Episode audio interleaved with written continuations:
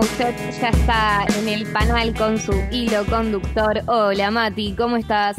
Hola. Esto- Muy bien. Este ya es un clásico de los miércoles al, al cual le cuesta arrancar al internet de Mati, pero nada, la bancamos, la bancamos y yo siento que, que va a conectar. Hola, ¿se me escucha? Hola, hola. Sí, sí, sí, ahí está, Ah, ahí bien, bien. perfecto. Ah, no, pensé como lo de que dijiste, pensé que ya estábamos con problemas, pero por lo menos por ahora venimos bien.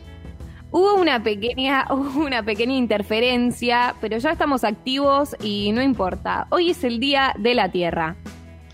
Sí, en realidad mañana es el Día de la Tierra, 22 de abril, eh, que digo, lo, lo voy a, lo voy a asociar a una historia personal como para hacerlo un poco más eh, interesante y picante. Mañana, eh, digamos, 22 de abril eh, es mi cumpleaños, cumplo años, y hubo una cosa que, digo, uno en general siempre eh, quiere...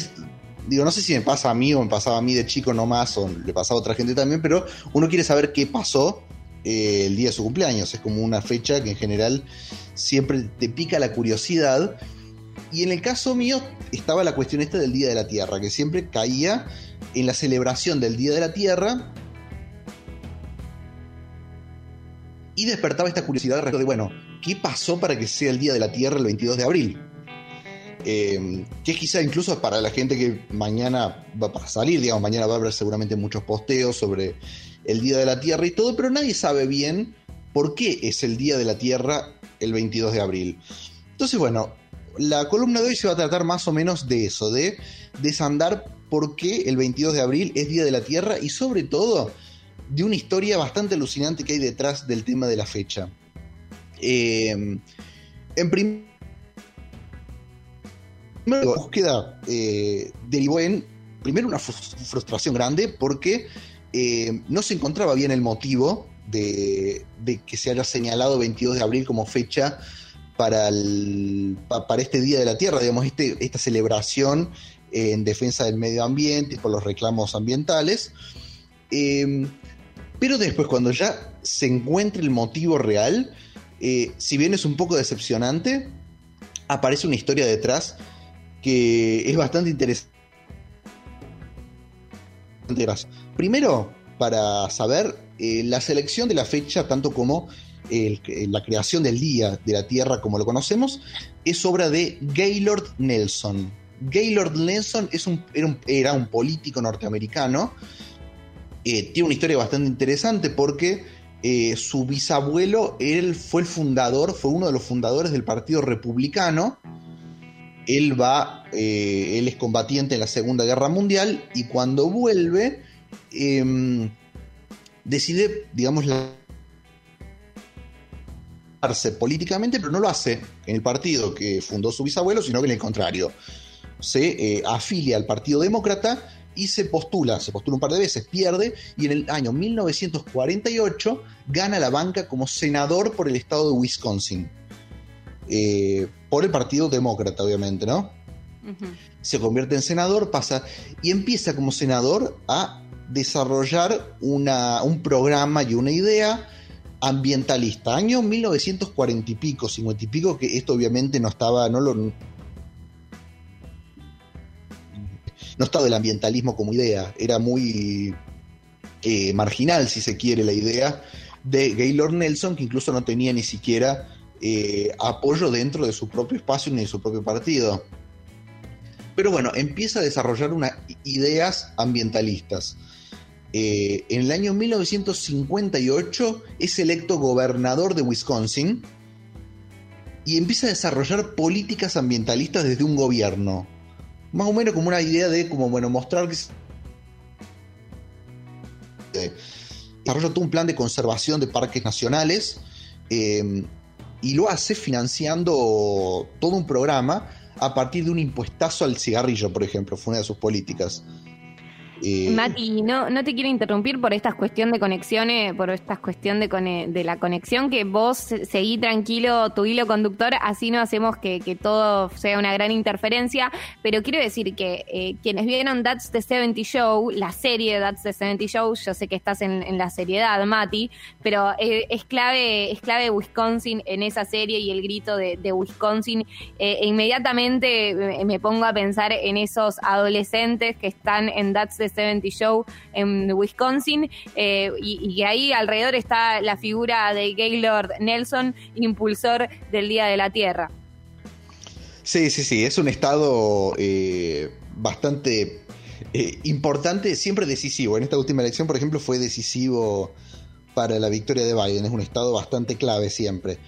Pero bueno, en este caso, digamos, tuvo este digamos, fue el, fue el escenario del surgimiento político de Gaynor Nelson, que después de un mandato como, como gobernador vuelve al Senado, representando Wisconsin.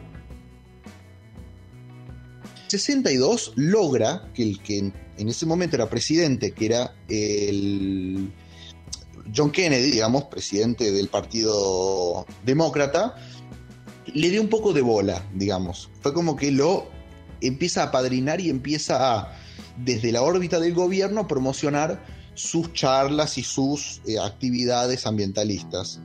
Estos años 62 cuando él vuelve a asumir la banca del Senado.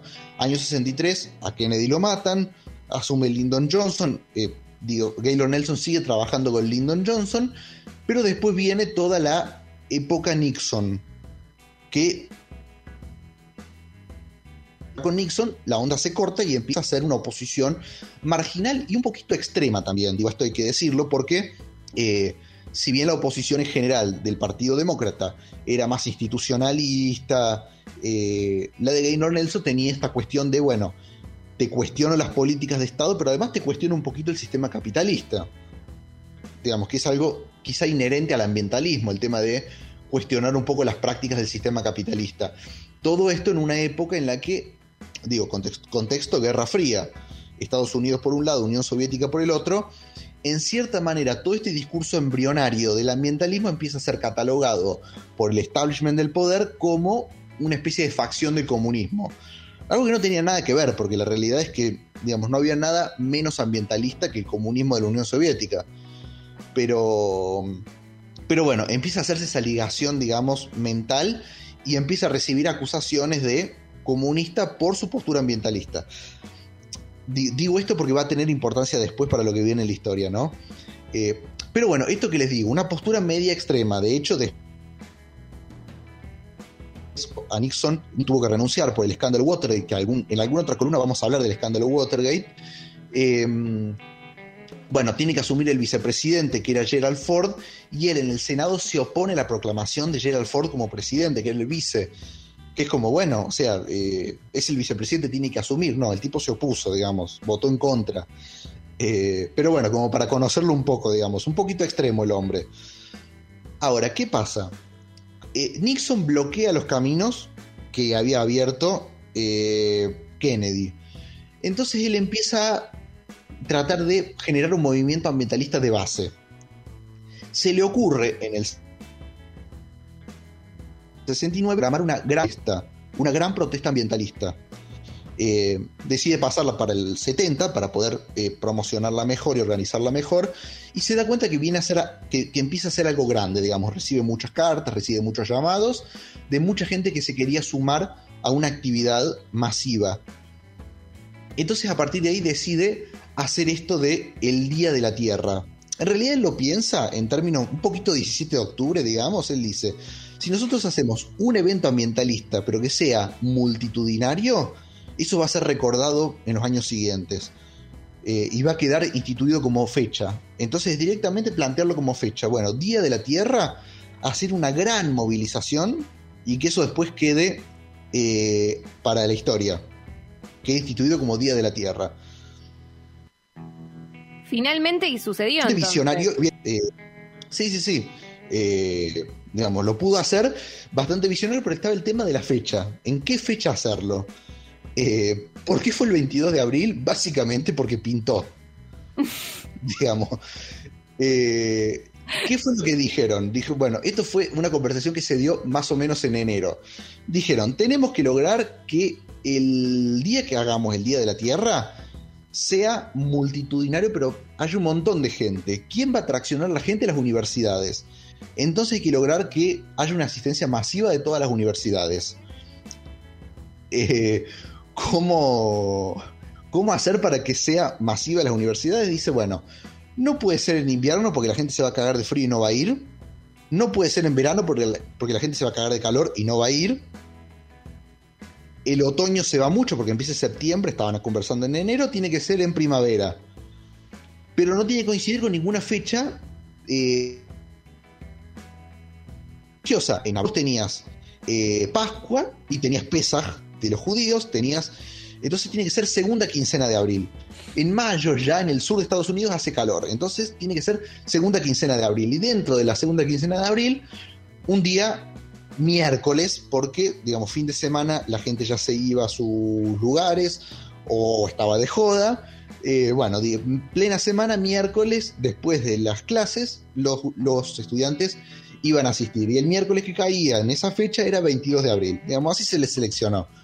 Medio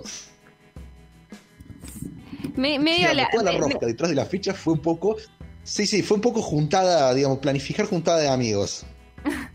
No, bueno, lo que, lo que dijo fue, necesitamos que haya una convocatoria fuerte en las calles. Y pensaron en eh, pensaron estratégicamente cómo hacer y qué día, qué, qué tiempo, qué clima tenía que haber en ese momento, todo para, para que la gente vaya. Y sucedió y ahora eh, decimos que es el Día de la Tierra gracias a Gaylor Nelson. Sí, sí, pero, y acá viene lo más interesante de todo, no, no, supo Gaylor Nelson o no, digamos, no se dio cuenta en ese momento que el 22 de abril de 1870 ha sido Lenin, ¿sí? 1870. Por lo tanto, en 1970 la Unión Soviética celebraba el centenario del nacimiento de Lenin algunas organizaciones, sobre todo algunas organizaciones ultraderechistas de Estados Unidos, empezaron a acusar a Gaylord Nelson de ser un agente encubierto comunista que planteaba el 22 de abril para hacer un festejo encubierto del nacimiento de Lenin. No. ¿Vamos? ¿Entiende? Sí, sí, sí dice, empezaron a decir organizaciones que Nelson era un agente encubierto comunista que en lo que en realidad el Día de la Tierra era una pantalla para en realidad celebrar el nacimiento de Lenin. Tremendo, tremendo. Y perdón que lo una con That's 70 Show, pero siento que un poco esa serie refleja esta cuestión de, de, Estados Unidos en general, pero de ciertos estados en particular, en donde, por ejemplo, el padre aparece como recontra milico y juzgando a todo de, de comunista y de esa, esa ideología de todo lo que es un poco diferente es comunista, ¿viste? Sí, sí, sí, que un poco también es, es lo que quizá también sucede ahora, pero digo, esto no fue solamente una acusación de organizaciones ultraderechistas, sino que además, además, eh, motivó que el FBI, que en ese momento estaba comandado por quien fue fundador del FBI, el primer director, que era J. Edgar, eh, planifique una, digamos, un operativo de vigilancia para detectar elementos comunistas en la movilización del 22 de abril, digamos, en el Día de la Tierra.